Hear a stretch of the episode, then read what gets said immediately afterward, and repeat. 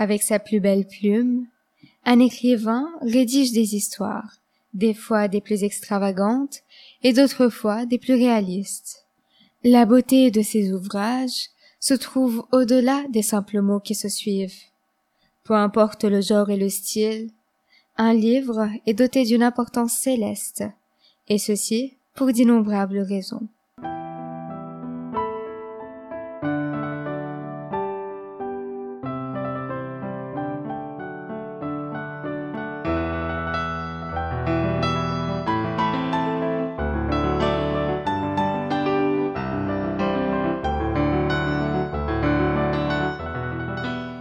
Le roman, c'est un miroir que l'on promène le long d'un chemin, écrit Stendhal. Pendant les grandes révolutions, les sombres et les belles périodes de l'histoire de l'humanité, nombreux livres avaient pu reproduire l'enchaînement des événements. Souvent, ils représentaient la façon de penser des personnes de l'époque, et traduisaient des éléments de culture, des habitudes que les gens avaient dans la rue, un mode de vie particulier. Un livre était alors une chose qui permettait de voir le reflet de la réalité. Les livres qui se baladent entre les âges pour transmettre les histoires des grands aux petits et celles des petits aux grands étaient publiés et distribués dans le but de refléter les idéaux de l'époque et de les communiquer.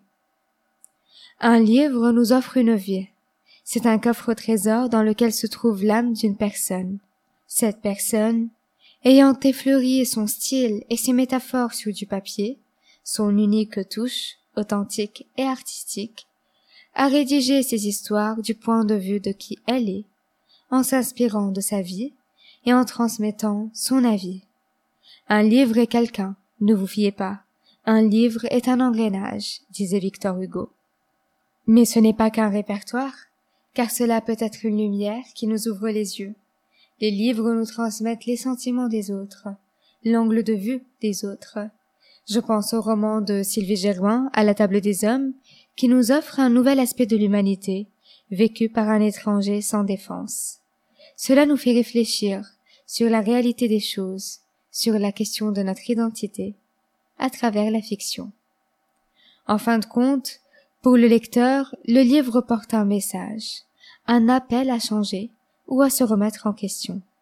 C'est une montagne que l'on grimpe, et sur le chemin, nous escaladons des roches dangereuses, nous admirons la nature, et nous tombons sur des vivants introuvables à notre niveau d'habitation.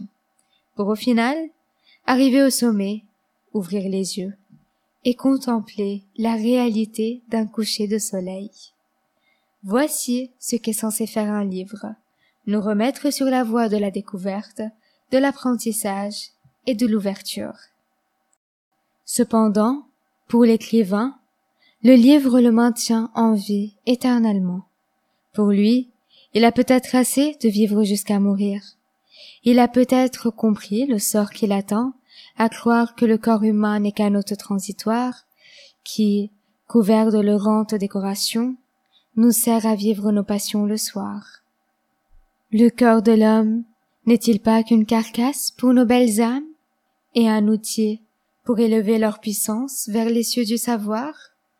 N'avons-nous pas perdu assez de temps à décorer ces boîtes pour commencer le semier des graines de sagesse et de connaissance Prendre une plume et la faire danser sur du papier, écrivant des histoires tel un cri du cœur.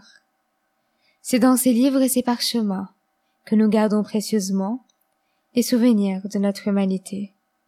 C'est à travers ces écrits que l'on offre à chaque rencontre bâtissant notre chemin, chaque goutte de sueur, chaque peine, chaque rayon d'espoir, au-delà des corps et des âges, le cadeau de l'éternité.